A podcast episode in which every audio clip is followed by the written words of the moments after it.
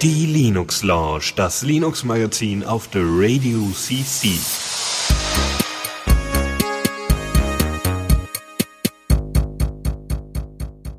Einen wunderschönen guten Abend hier zur Linux Lounge an diesem Montag. Ähm, ich bin Dennis und wie ihr jetzt gleich hören werdet, ist Lukas auch dabei. Hallo.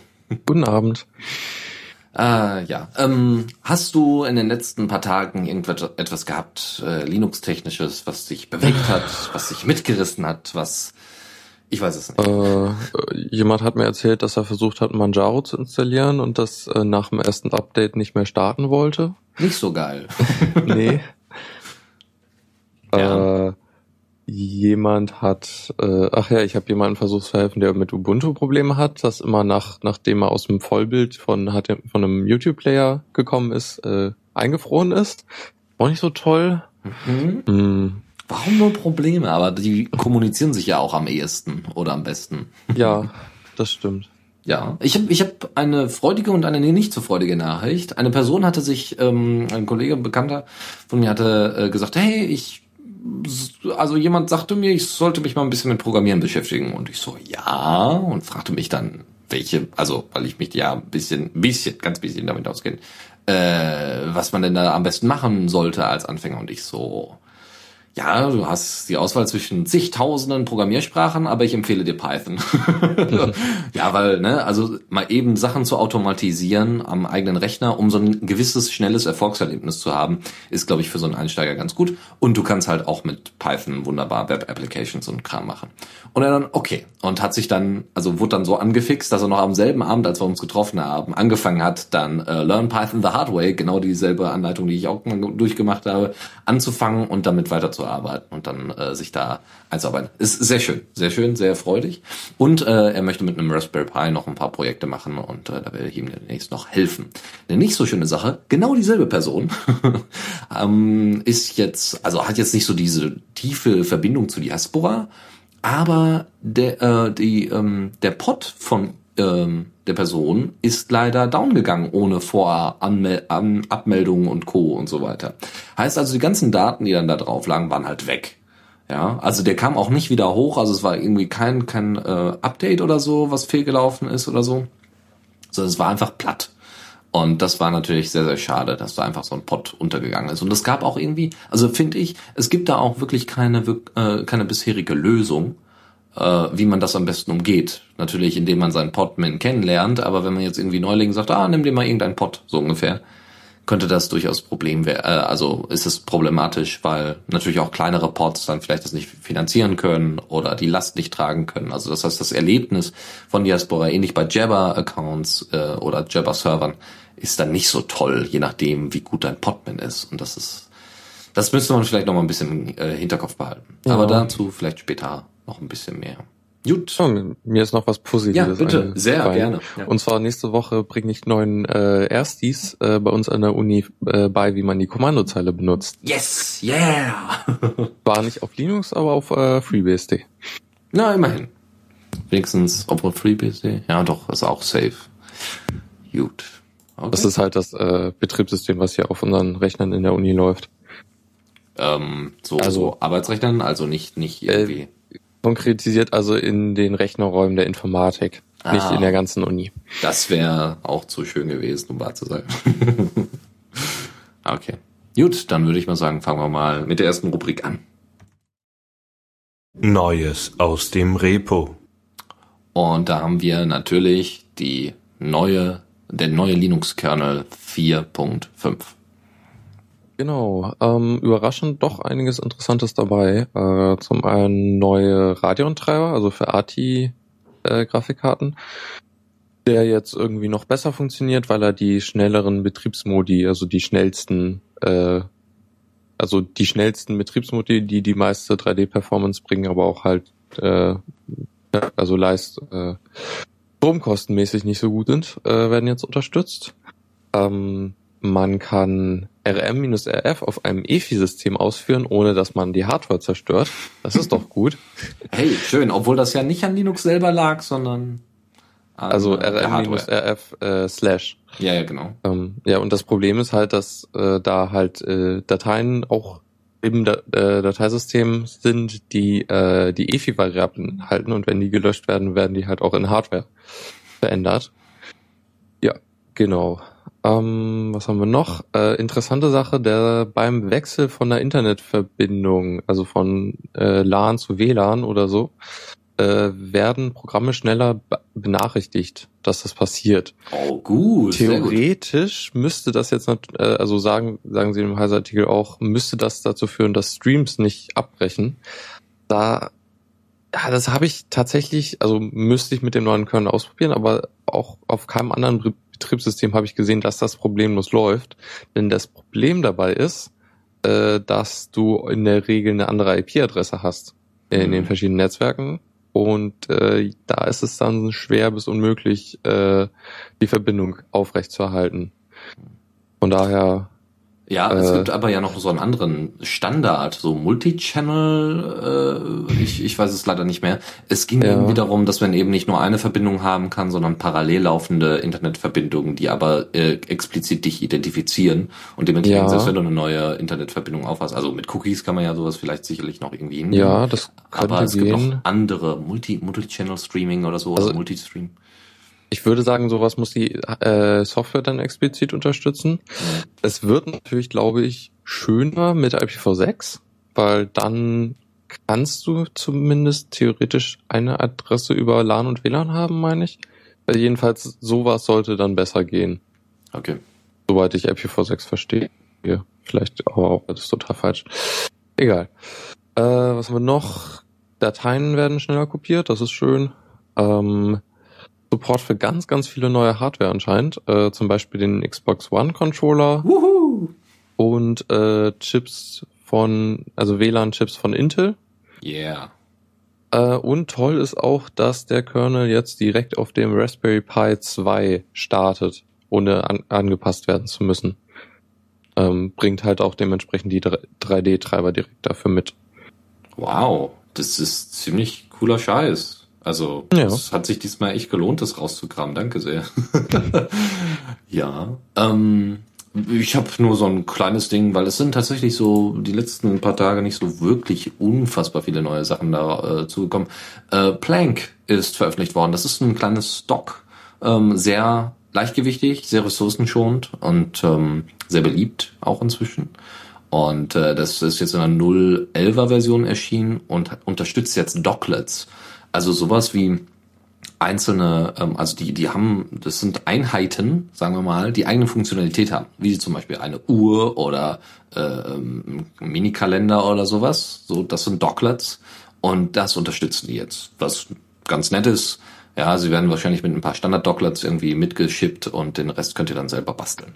Und was noch dazu gekommen ist, ist der GTK Plus 3 Support und ähm, das ist natürlich vor allem für die GNOME-User irgendwie interessant. Ja, ich weiß gar nicht, wo, wo eigentlich äh, Unity irgendwie rumhängt. Sind die eigentlich immer noch GTK 2 oder sind die inzwischen auf GTK 3 up geupdatet? Ich, ich erinnere mich, dass sie im Letz-, in einem der letzten Ubuntu-Updates auf GTK 3 gewechselt sind. Da Okay. gab's ein Ubuntu-Release, wo das äh, zentrales Thema war. Okay, also wenn ihr das Unity-Dock nicht verwenden wollt, könnt ihr vielleicht euch Docklets angucken oder das ergänzend. Warum auch immer. Also ich habe tatsächlich kein Fable für Docks. Ich finde das ziemlich unnötig und ich finde das ganz gut, dass es bei ähm, GNOME richtig schön versteckt ist oder nur da, wo es wirklich nötig ist. Nicht dauernd im Bild rumtingelt und so. Aber wer da Bock drauf hat, kann sich das natürlich gerne mal installieren und ausprobieren und dadurch, dass es leichtgewichtig ist, auch für Xubuntu und Co. durchaus geeignet. Geschmackssache. Eindeutig, wie alle Betriebssysteme oder alle Distros oder alle Desktop-Environments. Gut, dann gehen wir mal zum nächsten. Newsflash.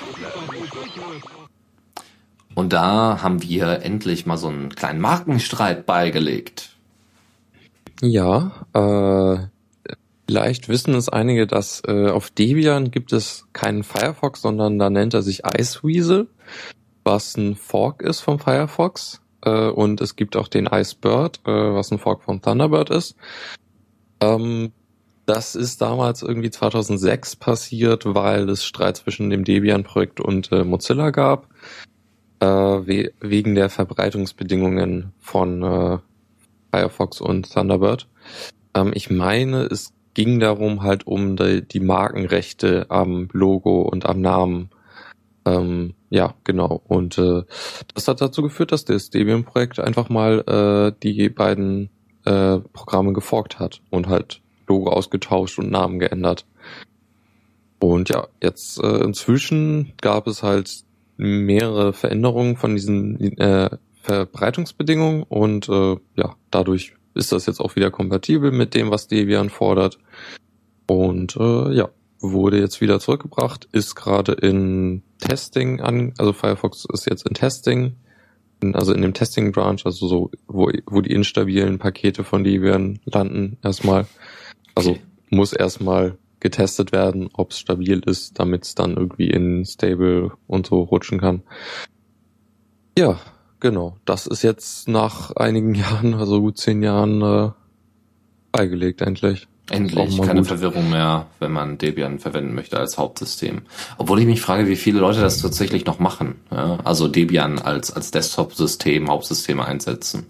Also das äh, ist natürlich kenn, sehr bekannt. Aber ich kenne mindestens eine Person. Mhm. Ja, weil, also ich kenne wieder Leute, die sehr, äh, also sehr viel Spaß dran haben, wenn die Software aktuell ist. Ähm, das sind meistens die Arch Linux User. Dann haben wir Leute, die absolute Einsteiger sind. Das sind, die sind meistens bei irgendeinem Ubuntu-Derivat stecken geblieben. Und dann gibt es Leute, die sehr viel Anpassbarkeit und sehr viel Kontrolle über ihr System haben wollen. Das sind meistens die Gentoo-User.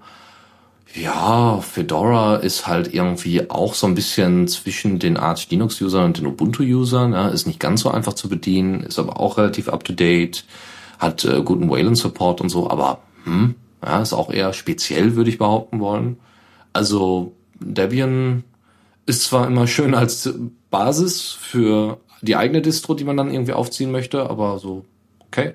Gibt's da, äh, genau, die Person, die du da kennst, äh, weißt du, warum die Debian nutzt?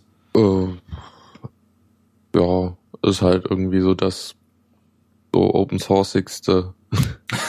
ich Stimmt. Also, man, man, darf den ideologischen Background da glaube ich nicht ja, so ganz außen vor. Ich glaube, daran lag's. Free and Open Source, Free and Open Source. Ja, okay. Ja, wunderbar. Gut, kommen wir ein bisschen zu Sicherheitslecks, nämlich den Drown-Angriff der SSL-Verbindungen Genau, das war ja vor zwei Wochen äh, die Sache, dass äh, wir eine News gekriegt haben, dass das äh, OpenSSL-Projekt äh, angekündigt hat, also während wir gesendet haben, glaube ich, dass sie am Tag danach äh, ja einen großen großen Fix rausbringen von einer ziemlich schlimmen Lücke. Und das ist jetzt der Drown-Angriff. Äh, Drown steht in dem Fall äh, für Decrypt Decrypting RSA with Obsolete and Weakened Encryption. Und das N kommt aus Encryption. Was, ja. Das ist ein bisschen hin, hingebogen. Naja. Ähm, die Lücke ist tatsächlich echt, äh, ja, ähm, auswirkungsstark. Äh, die äh, Forscher meinten, so ein Drittel aller Webserver wären betroffen zu dem Zeitpunkt, was schon signifikant ist. Ähm, der Trick daran ist, dass sie SSL v2 angreifen, was ja eigentlich das veraltete Protokoll ist. Ähm, sie machen es aber so, dass, also sie zeichnen erst, also erst wird äh, TLS, also aktuellste Verschlüsselung mit TLS äh, 1.2 zum Beispiel, äh, da wird der Traffic aufgezeichnet dann war angegriffen, ähm, dass äh, nochmal funktionierte. Also sie, das ist so eine recht alte Attacke, die schon damals als SSL v2 aktuell war, irgendwie bekannt war. Ähm, wo man irgendwie, was war das? So ganz, ganz viele äh, Angriffe auf den Server, was war denn das nochmal, was genau gemacht wird? Äh. Um. Ja, okay, ich finde es gerade nicht. Hm? Naja, ähm, jedenfalls wird der äh, Server dann über SSL v2 angegriffen und äh, der Pre-Master Key, äh, nee, das Pre-Master Secret wird dabei geknackt. Ähm, und damit wird dann der äh, mit der best, besten aktuellen Verschlüsselung äh, verschlüsselte Traffic entschlüsselt. Ähm, ja, und damit äh, ist es tatsächlich so, dass irgendwie SSL v2 immer noch äh, irgendwie für Probleme sorgt, was echt nicht toll ist. Ähm, da gibt es noch ein bisschen äh, so Geschichten, äh, man kann ja auch Sachen nicht über RSA machen, äh, also äh, also Public-Private Key-Verfahren, ähm, sondern zum Beispiel mit äh, Diffie-Hellmann Merkle. Der Merkle wird oft vergessen oder ausgelassen, weil zu kompliziert, ich weiß nicht. Ähm, was so ein Austausch ist, um den gleichen Schlüssel auf beiden Seiten zu erzeugen, ohne dass der Schlüssel an sich äh, übertragen wird.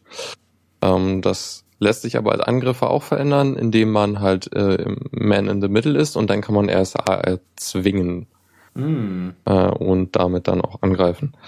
So, ähm, anscheinend war das noch bei vielen, also Apache irgendwie der neueste kann das nicht mehr. Das ist schon mal gut. Trotzdem war es irgendwie noch bei vielen drin.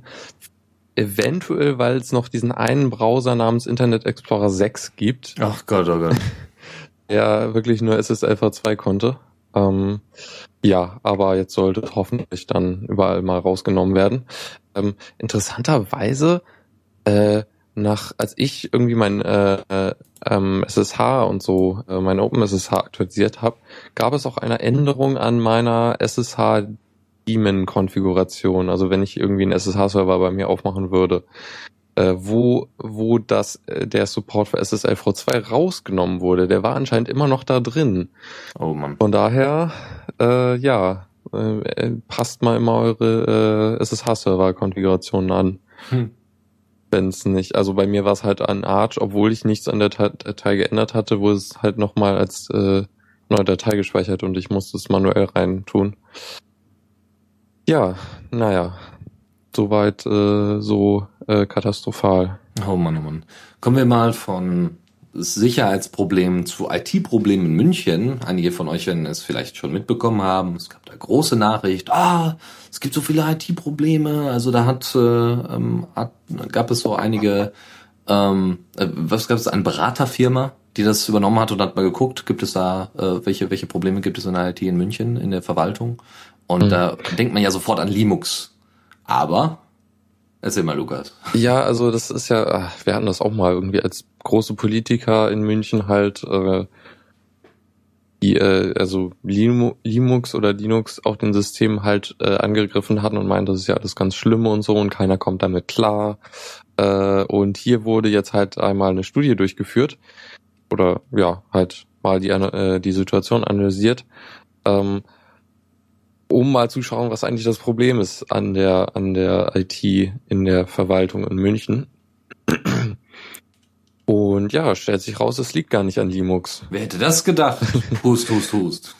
ja, ähm, es ist irgendwie ein bisschen komplexer. Also es primär bringen sie es so halt zusammen auf, dass die Umstrukturierung, die irgendwie 2012 angefangen wurde, da wollten sie irgendwie das in drei, drei Häuser aufteilen und so, dass das sehr stark unterschätzt wurde. So auch, auch die, der Aufwand von irgendwie Wechsel, äh, also in, im Bereich des Linux-Projekts, äh, dass da alles sehr schlecht geplant wurde und dadurch, äh, ja, das alles, also teilweise sehr veraltete Software irgendwie im Einsatz war, Hardware irgendwie äh, verwertet wurde, irgendwie ähm, teilweise dann irgendwie noch einzelne Windows-Rechner für bestimmte Applikationen rumstanden und solche Geschichten.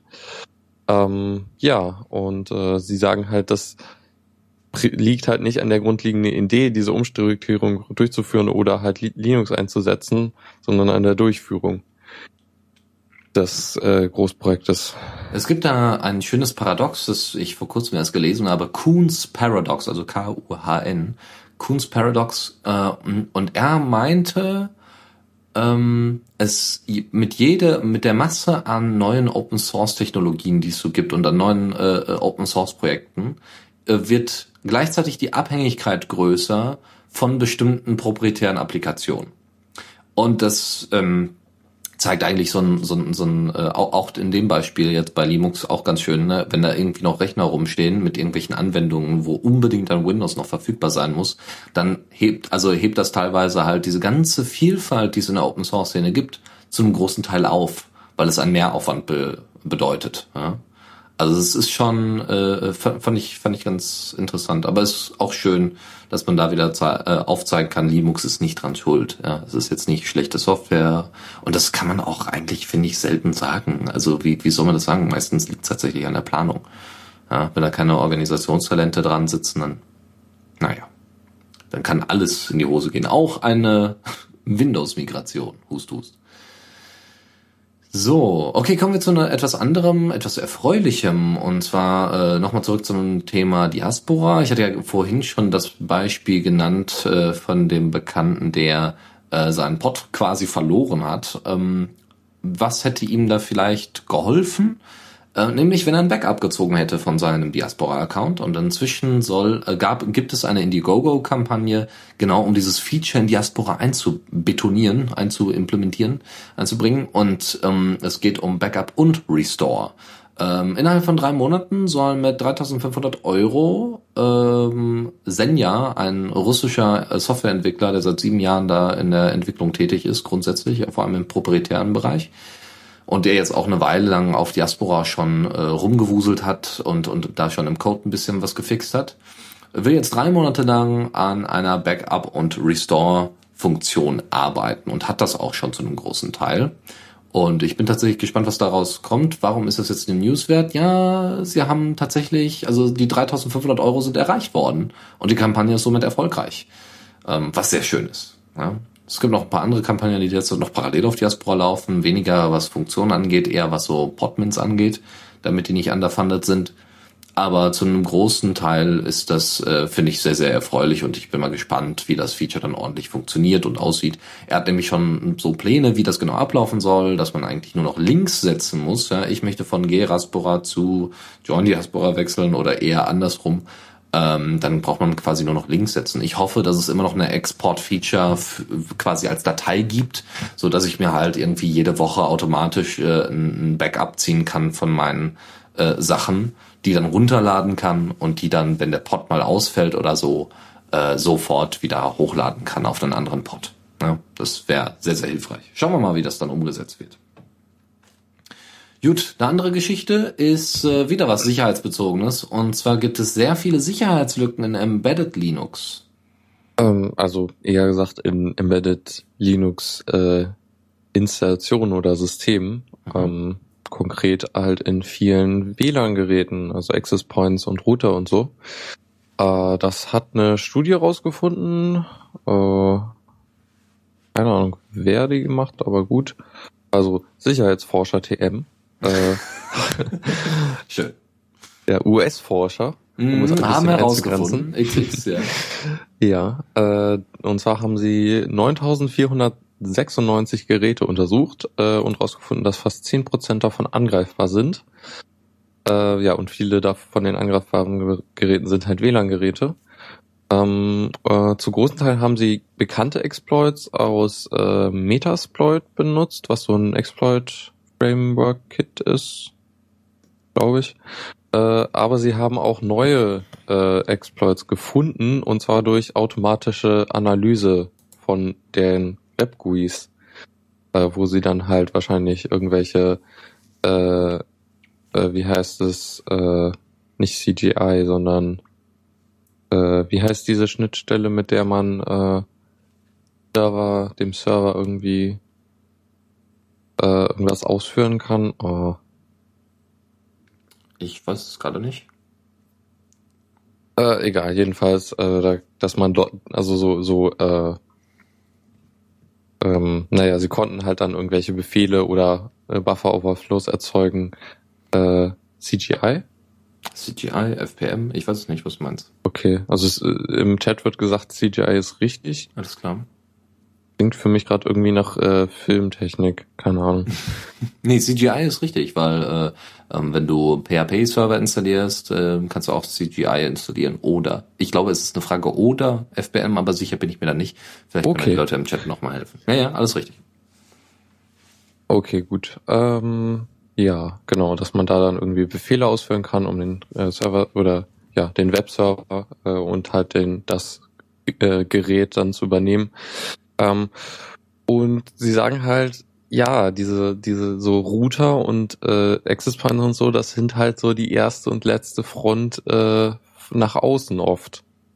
Und deshalb sind sie halt besonders sicherheitsrelevant und deshalb ist es echt schade, dass äh, da wenig äh, ja, äh, Bemühen reingesteckt wird, die sicher, sicher zu machen.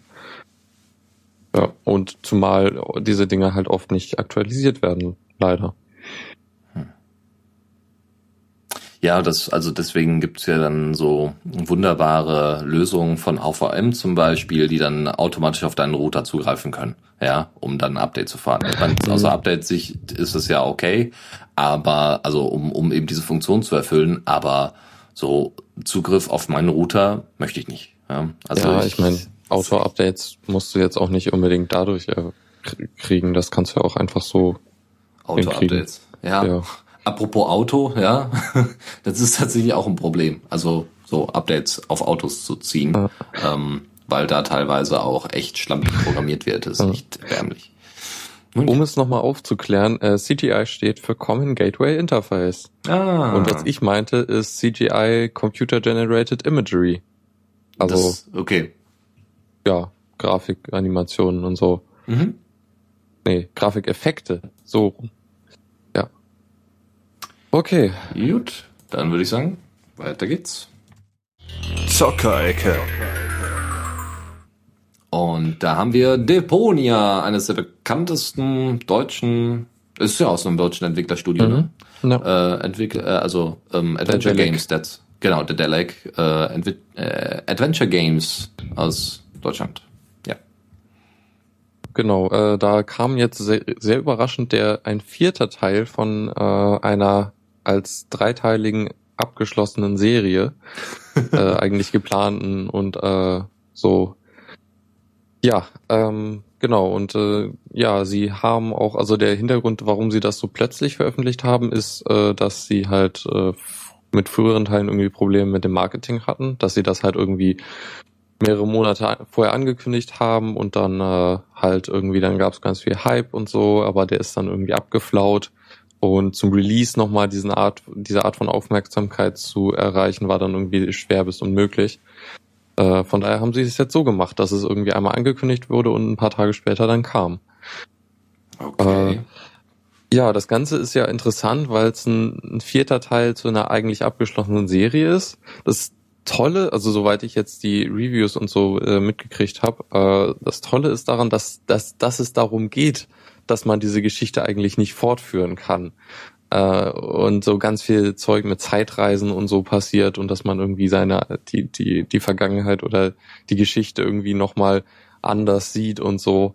Äh, ja, also klingt von dem, was ich gehört habe, super, äh, super spannend. Da haben sie irgendwie nochmal was echt Tolles äh, fabriziert.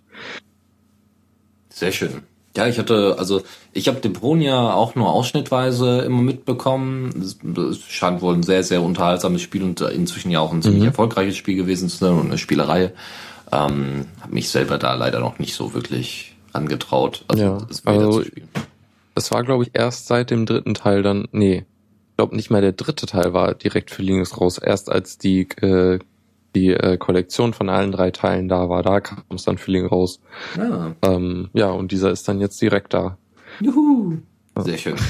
Ja, dann einfach mal alle drei Teile durchspielen, die Trilogie und dann das, weiß ich nicht, Add-on, der vierte Teil der Trilogie. Ja. Äh, ich glaube, wir haben, wir haben den Namen noch gar nicht gesagt. Deponia Doomsday. Ah, ja, genau. Und äh, ich habe mir den Trailer auch angesehen, zufälligerweise auf Steam und äh, musste doch sehr lachen, ähm, weil sie ja da auch eben genau diese Anspielung gemacht haben, so, ah, wer weiß, vielleicht machen wir noch einen fünften Teil, so. ja, also ganz witzig.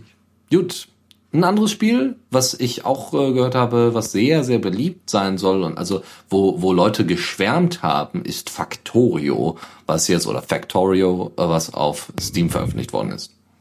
Ja, also ich habe den also Leute waren schon begeistert, bevor es auf Steam war, also bevor es cool war. äh, und also das habe ich so ein bisschen mitgekriegt und wir hatten auch einmal in der Uni eine LAN-Party mit Factorio. Äh, beziehungsweise haben es versucht und das hat teilweise nicht funktioniert, weil irgendwie Macs Probleme damit hatten. Äh,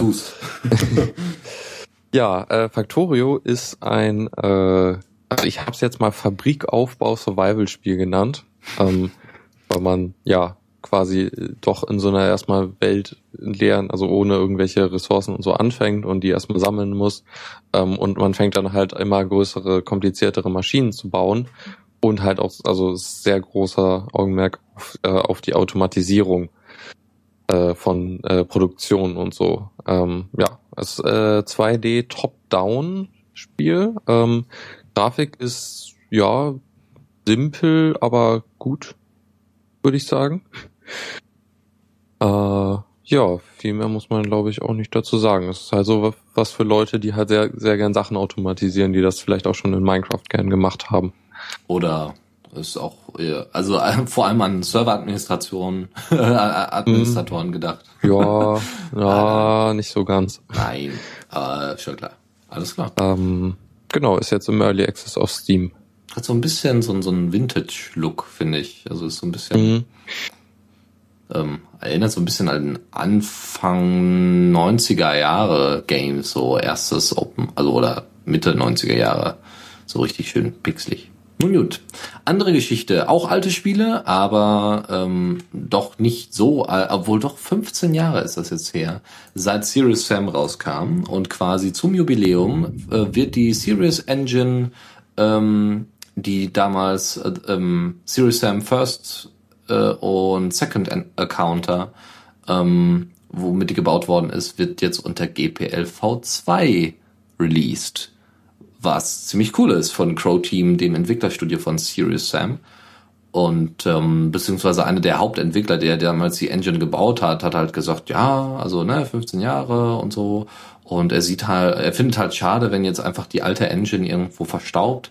Und er würde, er fände es ganz schön, wenn da irgendwie noch ein bisschen was mitgemacht wird oder andere Leute da irgendwie Spaß mit haben. Also was ganz klar ist, eben dadurch, dass es halt auch schon, naja, 15 Jahre alt ist, womit die ersten beiden Spiele entwickelt worden sind, äh, ist, bringt das jetzt nicht die super Grafik. Aber der Code, äh, Code ist wohl gut dokumentiert und ähm, man, es ist soweit alles dabei, also Editor und Co., um ein eigenes Spiel zu bauen. Also wer da irgendwie Bock hat oder irgendwie an alte Add-ons äh, vielleicht wieder neu aufziehen möchte, verbessern möchte oder sie jetzt eben halt äh, direkt mit dem alten Spiel verknüpfen möchte, kann das in der Form mit dieser Engine tun. Aber GPLv 2 mhm. finde ich schon. Also, das ist mutig, aber ich, ich freue mich immer, wenn es dann ausgerechnet eine äh, Free Software äh, mein, ist das nicht auch mit Doom? War das Doom?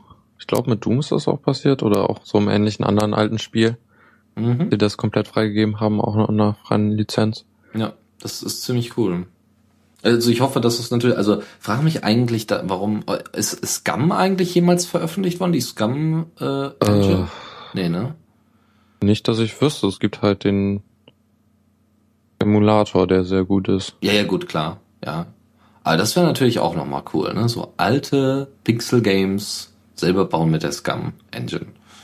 Ja, so, ähm, wer sie nicht kennt, das ist quasi das, was ähm, äh, Monkey Island angetrieben hat, ähm, oder womit Monkey Island entwickelt worden ist, oder ähm, Indiana Jones Fate of Atlantis, also womit Loom, genau, Loom auch noch. Ja, ganz, ganz viele. Zack McCracken und, und, und. Gut, kommen wir aus der Gaming-Ecke in zum Kommando der Woche. Und da hast du einen Tipp, wie man seinen eigenen WLAN-Hotspot unter Arch einrichtet. Ja, äh, ich hatte irgendwann mal das Problem, dass ich in der Uni war und ein Gerät dabei hatte, was äh, kein äh, WPA2 Enterprise konnte. Was ja üblicherweise so das ist, was man bei EduRoam braucht. Ja. Äh, ja, und äh, da habe ich dann mal geschaut, wie man, also weil es ja irgendwie technisch theoretisch möglich sein müsste, sein quasi die LAN-Verbindung von seinem Rechner freizugeben, äh, dann habe ich da mal geschaut, was so geht. Ich hatte halt immer noch die Erinnerung, dass in GNOME gibt es halt diesen Button in den WLAN-Einstellungen Hotspot äh, anmachen, der nie funktioniert hat, egal wo, also irgendwie unter Arch oder Ubuntu oder so, es funktioniert einfach nie. Äh, aber es gibt dieses, äh, ja, es gibt ein paar äh, Tools, mit denen man das äh, auf der Kommandozeile machen kann. Und es gibt das tolle Skript äh, create-ap, was man im AOR finden kann, äh, was das Ganze automatisiert. Cool. Das Erstellen eines WLAN-Hotspots. Äh, wo man dann einfach nur noch sagen muss, so soll es heißen. Dieses, äh, das ist das Netzwerkinterface, was du benutzen sollst. Das ist das LAN-Interface, was du benutzen sollst. Das ist das Passwort und äh, das war's. Sehr schön. Ja, das äh, hat mich dann echt, äh, hat, war sehr praktisch. Alles klar. Dann kommen wir zu den Tipps und Tricks. Und da äh, gibt's eigentlich Offensichtlichkeiten, die wir einfach mal mit einbauen. äh, oh, ich bin schon dran. Äh, ja, und zwar äh, Leute, die Ubuntu oder Debian benutzen bzw. benutzt haben, wenn man Pakete installieren will oder äh, Updates installieren will, dann gibt es ja den Befehl apt-get, äh, mit dem man dann Sachen machen muss, irgendwie apt-get update oder apt-get install. Ähm, was ja, hm, äh, ja, also dieses apt minus, äh, da gibt's ja noch ein paar andere Kommandos wie apt-cache zum Beispiel. Ähm, und äh, da gibt es anscheinend schon seit Ubuntu 14.04 beziehungsweise seit Debian 8 äh, die Möglichkeit, einfach nur apt zu benutzen, um die üblichen Befehle, die man so braucht, zu aufzurufen. Also irgendwie alles, was apt-get kann und alles, was apt-cache kann, äh, kann man einfach nur noch mit apt äh, benutzen. Ja, und das äh, ist, denke ich mal, praktisch, wenn man einfach mal schneller irgendwie, dann braucht man nur noch eine Autocompletion. Ich fand das immer so nervig, dass man irgendwie apt an, äh, oder mit A, A, A, P anfängt, dann Tab drückt, äh, dann kommt der Bindestrich noch dazu und dann muss äh, irgendwie Get dazu schreiben und dann, äh, dann ist es irgendwie erst da. Ja, das äh, vereinfacht die ganze Sache. Mhm. Sehr schön. Ja, wo doch mal Zeit. Ja. Aber es sind halt so die Kleinigkeiten. So, kommen wir noch zu den letzten Sachen, die wir noch in der, in der Tipps- und Trickskiste und in der heutigen äh, Sendung noch ansprechen. Und zwar das Key Web. Das ist ein Webinterface für, also quasi so eine Art KeyPass Web Client, den man verwenden kann, der mit Node.js in Node.js geschrieben worden ist äh, unter MIT-License und den kann man aber auch als lokalen Client verwenden. Also wenn ihr zum Beispiel in einem internen Netzwerk seid und da regelmäßig irgendwie Passwörter austauscht, in welcher Form auch immer, ist das vielleicht eine Möglichkeit. Ja, könnt dann auch extra Zugänge setzen, ist natürlich klar. Alles äh, verschlüsselt und Co. Aber wer weiß. Also vielleicht gibt es ja für irgendjemand tats tatsächlich einen Anwendungsfall für so etwas. Ähm, ansonsten gibt es noch äh, die ähm, das, das Tool Silk Guardian, was ich ziemlich cool fand. Wir hatten ja schon mal über USB Kill gesprochen, wo ihr, ich glaube, wenn ein USB äh, Stick angedockt wird, dann wird der quasi, wird der Rechner, glaube ich, runtergefahren. Das Ding ist quasi genau sowas, nur irgendwie noch mal ein bisschen erweitert oder eine Fork davon oder hat eine ein bisschen andere Idee davon, andere Umsetzung von Nate Brune, der das entwickelt hat. Es geht nämlich um Folgendes. Äh, gibt es Veränderungen am USB-Port, wird automatisch sofort der RAM gelöscht, äh, bestimmte verräterische Dat Daten gelöscht. Was genau das ist, konnte ich jetzt nicht so schnell rausfinden. Und es fährt halt sofort den Rechner runter. ja, und dann war halt so die Frage auch in der README, die dann auch äh, automatisch beantwortet wurde, warum sollte man das benutzen? Naja, wenn zum Beispiel, also Polizei und Co. benutzen halt solche sogenannte Maus-Jiggler, um den Rechner am Herunterfahren zu hindern. Und ähm, die kann man damit halt unnütz machen, ja, weil dann wird halt automatisch heruntergefahren. Ne? Also vor diesem Sleep-Modus äh, oder dass, dass sich das Ding automatisch sperrt, der Rechner. Ähm, da gibt es dann sogenannte Maus-Jiggler, die dann was mit einem USB, äh, die, die als USB-Stick so tun, als wären sie eine Maus, die die ganze Zeit Mausbewegungen durchführt, also hin und her geruschelt wird. Nun ja, und äh, niemand soll an deine Daten am Rechner, auch am Raspberry Pi. Also wenn ihr ein kleines Raspberry Pi habt, da irgendwie bestimmte Daten drauf sind, die da nie, worauf nicht jeder zugreifen soll, dann könnt ihr das äh, da einfach sagen, bitte keine USB-Sachen dranhauen, sonst kill ich einfach mal kurz den RAM. Ja, kann natürlich auch zu Problemen führen, keine Frage, aber ist vielleicht auf der anderen Seite auch ein bisschen sicherer. Und ähm, was leider als Feature noch nicht drin ist, aber jetzt nach und nach entwickelt wird, ist, äh, dass man auch USB-Geräte whitelisten kann. Wäre ja auch ein bisschen blöd, wenn jedes Mal, wenn du deinen USB-Port ähm, äh, ähm, einsetzt, äh, dass dann jedes Mal dein Rechner runterfährt und der RAM gelöscht wird. Nicht so schön. Also kommt auch noch. Sehr schön. Hm. Äh, dann haben wir noch drei Linktipps für euch. Und zwar einmal sieben Gründe für die Fish Shell, also für die Shell namens Fish.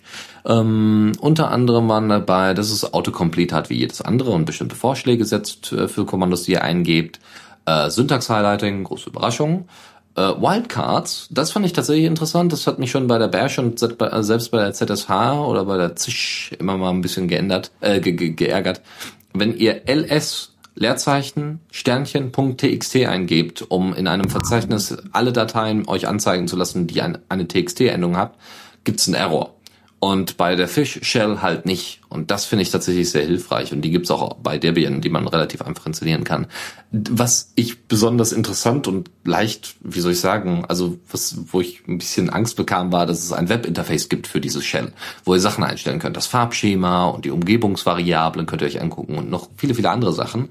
Ähm, lässt das natürlich sehr, sehr einfach bedienen, aber weiß ich nicht, weiß doch nicht so ganz genau, was ich von diesem Webinterface halten soll. Um ja. Also ich finde es eigentlich ziemlich gut. Also mich hat das Konfigurieren von ZSA ziemlich genervt, als ich das mal gemacht habe. Ja, das stimmt. So, was ich noch interessant war, war, äh, es gibt Flow Control. Ihr könnt ja sagen, okay, ich möchte das und das ausführen und das und das, also äh, ich möchte diesen Befehl ausführen und das Ergebnis dieses Befehls hätte ich gerne in einem anderen äh, Kommando oder in einem anderen Befehl wiederverwendet. Ja, zum Beispiel ist das standardmäßig bei Pacman so, wenn ihr unnötige ähm, also quasi so eine Art Auto-Remove, Apt-Auto-Remove auf äh, Pacman oder auf Arch Linux anwenden wollt, dann müsst ihr nämlich Pacman in Klammern mit Pacman verwenden. Das funktioniert auch, das ist nicht das große Problem, auch mit jeder Shell. Aber die Fish Shell verwendet ähm, and, or and und not als Möglichkeit, um diese Flow Controller einzusetzen. Das heißt, wenn das und das erfolgreich abgelaufen ist, dann kann das passieren. Wenn das nicht abgelaufen ist, dann bitte das und das machen. Äh, und das ist natürlich nicht schlecht. Ja? Das ist äh, eine, eine ziemlich coole, coole Geschichte, ähm, dass man das auch noch lesen kann, was dann damit passiert, wenn ihr jetzt mit und und oder und dem Und-Zeichen nicht klarkommt. Und es gibt deutlich hilfreichere Error-Nachricht, die ihr angucken wollt. Alle Details gibt es dann im Blogbeitrag, den ihr später in den Show Notes wiederfinden werdet. Zwei Link-Tipps noch. Ein Link-Tipp noch zu einer Übersicht äh, von äh, cave.com, wo es grundsätzlich um Apps geht, die für die Arbeit sind, also fürs Office. Wenn ihr Linux also am als Arbeitsrechner verwenden wollt oder als Arbeitsbetriebssystem, dann gibt es da sicherlich einige Büro-Apps, die für euch in irgendeiner Form interessant sein könnten. Und der letzte Link-Tipp ist, naja, jetzt vielleicht nicht für jeden interessant, aber ich fand es ganz schön. Die Deutsche Bahn hat vor kurzem ein Open Data Portal gestartet, beziehungsweise hat vor kurzem dann auch wirklich Fahrpläne und Co. damit reingepackt, was wirklich interessante Daten sind und die sind unter Creative Commons, nicht unter Deutschland Lizenz oder so, die meisten hm. sind unter Creative Commons Lizenz. Und wenn ihr Statistik mögt und da irgendwie Bock drauf habt, mit, den, mit diesen offenen Daten irgendwas raus, also irgendwas anzufangen, dann könnt ihr euch mal diese Anleitung zu R, R ist ein Statistiktool, Open Source Statistiktool, äh, könnt ihr euch diese Anleitung zu R und den äh, DB Open Data Programm mal anschauen und wie man denn das Beste aus diesen offenen Daten rausholen kann schaut es euch mal an und wenn ihr irgendwas damit gemacht habt, schickt uns gerne mal eine Mail oder so, weil äh, ich persönlich finde es auch hochinteressant und finde das auch sehr, sehr cool, dass die Deutsche Bahn inzwischen endlich auf die Idee gekommen ist, um Data zu betreiben. Ne? Also Applaus, Applaus für die Deutsche Bahn. Mhm. Macht man ja selten. Ja, damit sind wir durch. Ja, also auch seelisch. Irgendwie äh, heute eine sehr kurze Sendung. Ich bin ein bisschen überrascht. Ja, war ja auch thematisch nicht so viel da. Nö, war nicht so beigefüllt. Genau, wenn ihr irgendwie Themen habt, wisst ihr natürlich, an wen ihr das schicken sollt. Entweder an Lukas mit C at the Radio CC oder Dennis at the Radio CC oder einfach Kommentar at the Radio CC. Es wird dann schon den richtigen treffen. Und ähm, ja, wie gesagt, wenn ihr mal hier Gast sein wollt, gerne, ließe sich sicherlich alles einrichten. Ist äh, immer mal interessant, wenn ihr irgendwie über ein bestimmtes Thema reden wollt oder so wie wir das mal mit Pascal hatten, der BetterFS oder ButterFS äh, sich mal äh, hier mal vorgestellt hat. Ähm, gerne. Schaut einfach mal vorbei. Und ansonsten würde ich sagen, wünsche ich euch noch einen schönen guten Abend und äh, danke an Lukas hier. Vielen Dank fürs Mitmachen. Jo, gerne. Und wir sehen uns dann und hören uns dann in zwei Wochen wieder. Dann.